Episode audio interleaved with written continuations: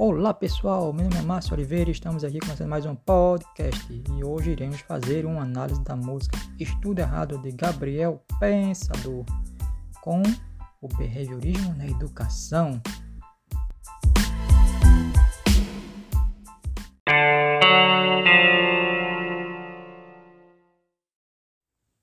A técnica mais aplicável ao campo da educação é o condicionamento operante. Isso se baseia na ideia de que um comportamento será repetido com mais ou menos frequência no futuro, dependendo de ser recompensado ou punido, isto é, se a pessoa associar prazer ou dor para realizá-lo. Essa música de Gabriel Pensador retrata o nosso cotidiano e o seu ponto de vista referente à educação, mas que, ao meu ver, é uma realidade pois todos os professores usam técnica de behaviorismo de algum tipo em suas salas de aula, mesmo que não estejam cientes disso. Quando as cadeiras ficam enfileiradas, punições e reforço através de notas, castigo e ranking, supervalorização de memórias e repetições. Segundo a teoria do behaviorismo, e que também podemos constatar no vídeo, a combinação entre as formas de medir o desempenho dos alunos e outros fatores presentes no ambiente determinam a forma de como se dará o processo de aprendizagem. Gabriel, através da música, questiona o porquê de ir à escola, pois lá os alunos, principalmente os adolescentes, frequentam uma sala de aula apenas para pegar o diploma ou pela obrigação imposta pelos pais. Mas o importante, o fundamental é que eles não aproveitam a oportunidade para aprender.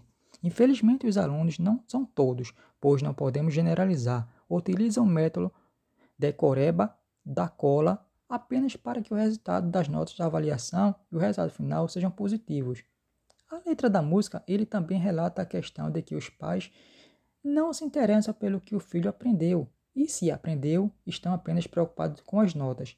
Eles negociam as notas com os filhos. Se eles tirarem notas boas, poderá ficar acordado até mais tarde ou ganhar aquele brinquedo favorito. A questão é qual crítica não quer esse benefício. Simplesmente alcançar esse objetivo, eles utilizam do método que relatei acima. Infelizmente, por causa das leis do sistema e da pressão que isso causa, muitos professores sobrecarregam seus alunos com informações a fim de cumprir o seu currículo exigido, afirmando que quanto mais informações, melhor, sem ao menos saber a eficácia se os alunos estão aprendendo, conseguindo acompanhar. Os professores ensinam de uma forma mecânica. Outro fator importante é que muitas escolas utilizam de um ensino tradicional e antigo, e por causa disso, os alunos não se interessam, pois para poder acompanhar o ritmo que lhe é imposto, eles passam a decorar, memorizar e copiar. Com isso, é um método totalmente falho e errado. Eles não conseguem absorver ou aprendem.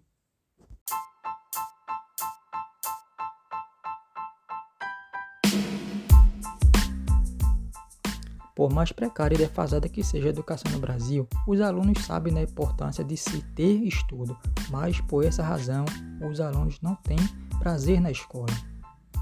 Bom, amigos, por hoje ficamos por aqui. Até a próxima.